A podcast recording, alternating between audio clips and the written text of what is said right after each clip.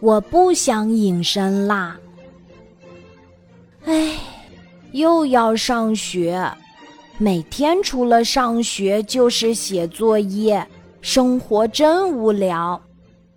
我背着重重的书包走进教室。要是我会隐身，该有多好呀！叮铃铃，上课铃敲响了。英语老师走上讲台，找同学去黑板前默写上节课学习的单词。可可，老师点了我的名字，我起身，刚要朝讲台走去，却发现。老师一直盯着我的座位，好像我不在似的。老师，可可今天没来，可能是生病了吧？我的同学发话了。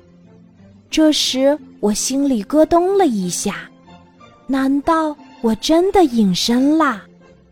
我试着朝其他同学扮鬼脸儿。竟然没有一个人有反应！啊，我真的隐身了，那我可以想做什么就做什么了。于是我偷偷的对老师说了声再见，就溜出了教室。去哪里好呢？我一脸兴奋的走出校园。不如去看电影吧，最近。刚上映了一部好看的动画大电影，我可以看一场免费电影啦！说走就走，我来到地铁站，没买票就上了地铁。我刚找到一个空座坐下来，就发现一个乘客朝我走来。哎，呃，这里有人啦！我扯着嗓子喊。可他根本没有听到，一屁股就坐了下来。还好我反应快，不然就要被他坐扁了。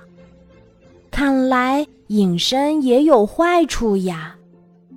到了电影院，我坐在座位上，看着精彩的动画大电影，却怎么也开心不起来，因为别人都是结伴而来。只有我一个人孤孤单单的，不知什么时候，我竟然昏昏沉沉的睡着了。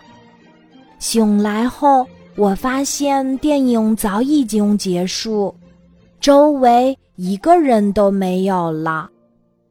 一看表，都已经下午四点了，妈妈要去学校接我放学了。于是。我背着书包向学校跑去，看到同学们三三两两的说笑着，心里非常羡慕。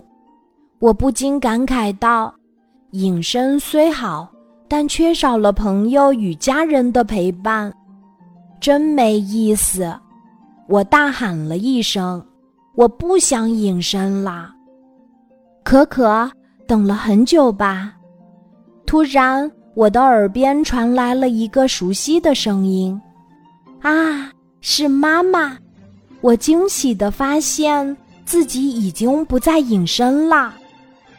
看着妈妈慈祥的脸庞，我一把抱住她，心想，还是正常的生活最快乐。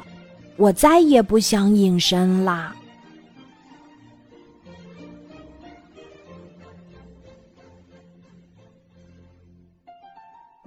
今天的故事就讲到这里，记得在喜马拉雅 APP 搜索“晚安妈妈”，每天晚上八点，我都会在喜马拉雅等你，小宝贝，睡吧，晚安。